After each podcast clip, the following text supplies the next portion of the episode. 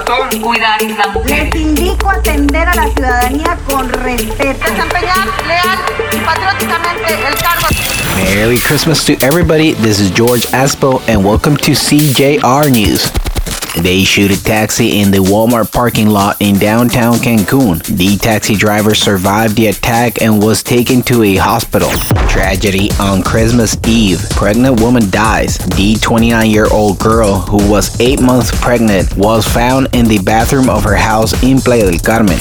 OXXO recycles and helps. Weaving community and recycling with love will be the group that will benefit from the pet collection campaign.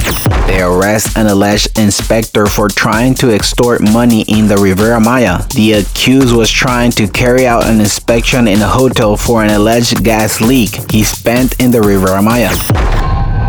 Merry Christmas to everybody and thank you for listening CJR News. This is George Asphalt. You can find me on YouTube at CJR News. Don't forget to subscribe to our podcast on Google, Spotify, and Apple. Thank you and goodbye.